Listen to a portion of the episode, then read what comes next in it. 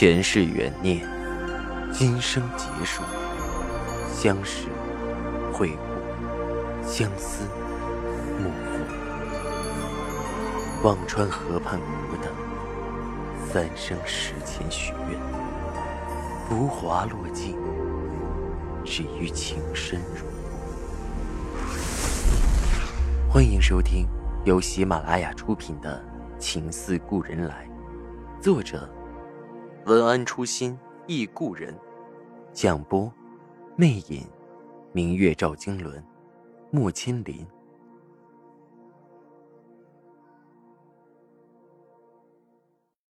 第一百八十七集。说到霜叶，杜恒的话渐渐多了起来，又问着半夏、柴鱼等人。赵世南觉得那个氛围很好。能看到他嫣然一笑，却又觉得不好。他好像生分了许多。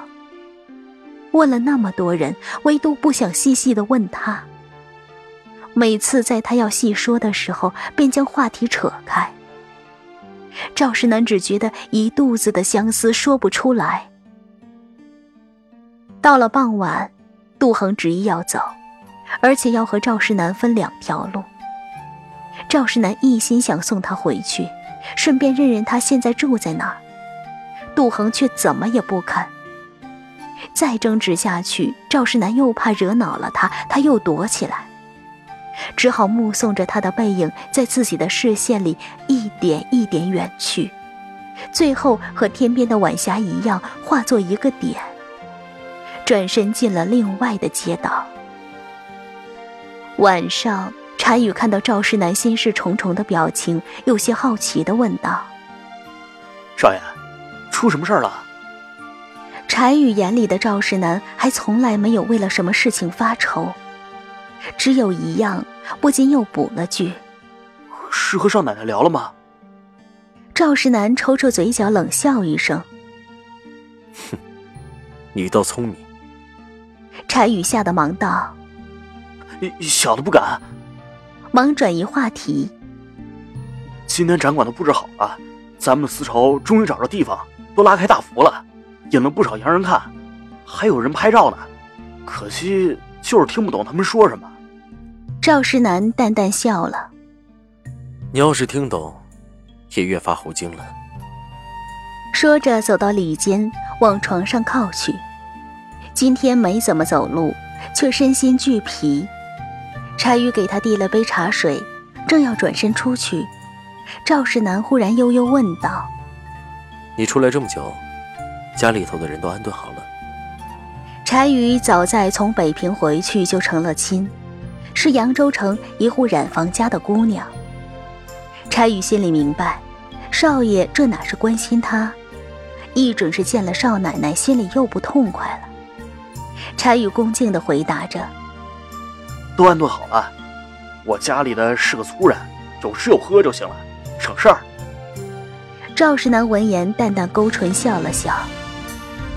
是啊，杜恒如果也是个粗人就好了，没那么多想法，没那么多心思，吃饱喝足就一切安好。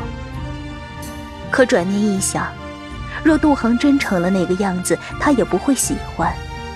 他喜欢的不就是那股七窍玲珑劲儿吗？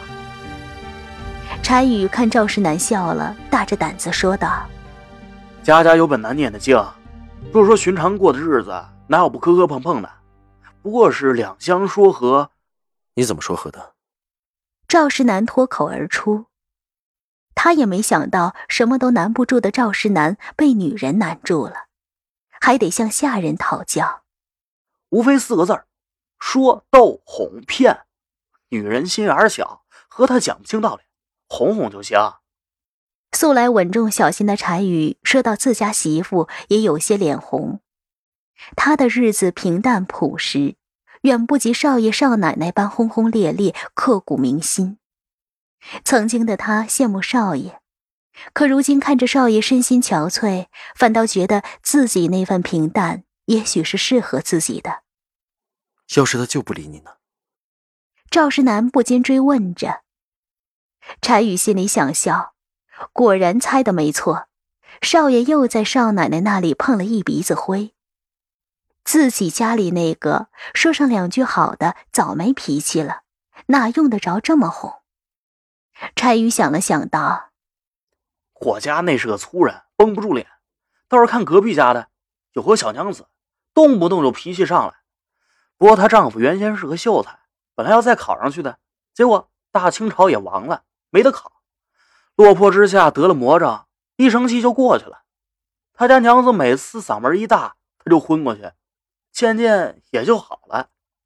赵世南皱眉摇头，冷声道：“这不成了耍赖，不是大丈夫所为。”查宇闻言脸一红，没敢继续接茬，退了出去。第二天一早，柴宇进去请示赵石南，是否还到展馆去，却看到赵石南躺在那里翻着书，眼睛也没有抬的，说道：“不去了。”今天起，不论谁问起，就说我心急犯了，起不得床。柴宇一愣，问着：“少爷，那去医院看看吧，咱不懂洋话，有翻译啊。”赵世南一抬手：“不用了，你去展馆吧。若有记者问起，也是这么说。”赵世南说完，低眉看着书。柴宇听到“记者”二字，恍然大悟。忙答应着退了出来，心中窃道：“昨天是谁说的？这不成了耍赖，不是大丈夫所为。”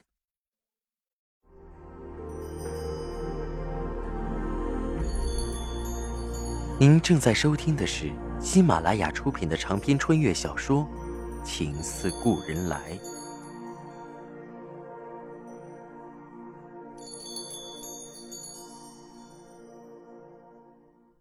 杜恒此次来欧洲，钟主编的话说得很和软，让他出去见识见识，如果有时间写写会议的报道。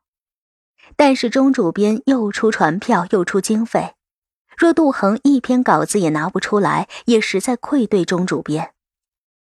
休整了几日后，杜恒又到万国博览会的展馆逐个参观起来。到了中国馆这里。柴宇一看到杜恒，满脸欣喜道：“上！”杜恒忙打断，笑道：“啊，我是马新记者。”说着，看看四周道：“赵先生呢？”他已经在展馆里来回溜达几天了，都没有看到赵世南，这有些不寻常。又听人说他心急犯了，这才忍不住过来。柴宇的脑子反应很快。少爷这些天的卧床，只怕也就为了今天。忙答道：“少爷心急犯了，连床都起不来。”心急？杜恒有些紧张，严重吗？怎么突然有心急呢？他心中的赵世南像座铁塔般刚直坚毅，生病都很少，怎么会有心急？柴宇机灵，对杜恒叹气说道。少爷这几年每日狂喝烂饮，早把身子都掏空了，时常心口疼，请了几个名医也不济事儿。这回来这个万国博览会，路途遥远，少爷本来也无意，可听说少奶奶来了，硬是强撑着过来。到了这里水土不服，上吐下泻的，再加上饮食不周，少爷自幼吃住讲究，这里洋人大饼也不好吃，菜更是吃不下。虽说也有中餐，但那哪叫饭呢？我这做下人的都吃不惯。再加上前两天不知道听了什么回来，整个人就被打倒了。打倒了，杜恒的心有些揪扯。是啊，回来就发烧，下不了床，整天心口疼，要么就是心慌，一宿睡不着。单宇编到后面有些磕磕巴巴。他也不是郎中，不知道心急该怎么描述，但杜恒却早已是乱了心智，也没听出单于口中的漏洞，只是继续焦急的问着：“啊，那怎么不去找医生？博览会上是有西医的。”说话也听不懂，少爷说嫌麻烦，我怎么劝也劝不动。柴宇耷拉着脑袋回着，心里直祷告：杜恒可别再问了，再问他也答不上来。杜恒心里直打鼓，心急可大可小。若说没事儿，多少年也不妨事；可若说有事儿，便让人猝不及防。这个赵世南太任性了。柴宇看着杜恒的面色犹豫，问着：“要不，您去看看少爷，兴许他一高兴就能好了。”杜恒想了想，道：“也好，你告诉我酒店地址，我待会儿过去。”柴宇眼睛一亮，忙把地址告诉杜恒。杜恒对柴宇笑着点点头，离去。柴宇忙吩咐手底下一个机灵的。赶紧跑回酒店告诉少爷，就说少奶奶待会儿要去看他。可别少奶奶一进门就看到少爷惬意的模样，那就穿帮大发了。赵世南这几天在屋里待着，也不出门。从最初的兴冲冲，听到走廊的一点风声就把心吊到嗓子眼儿，到后来渐渐的有些没了信心，反变得焦躁，自己在他心里真的没一点分量了。赵世南正颓然间，忽听到手下报信，心猛地跳突激烈。他也纳闷了，杜恒就像那魔怔，只要提到他，想到他，自己好像还真有心急般砰砰的凌乱。赵世南扯了床上的被子搭在身上，情不自禁地竖起耳朵听着外面的动静。也不过就是半个小时左右的光景。赵世南却等得急迫，心也跳得狂乱。再不来，怕是真的要心急了。每一分每一秒，此刻都是煎熬。终于，门上有规律的响了三声敲门声。赵世南赶忙抬手让下人去开门，自己硬撑起身子靠在床头。这洋人的床也怪软趴趴的，躺在那里怎么都不得劲儿。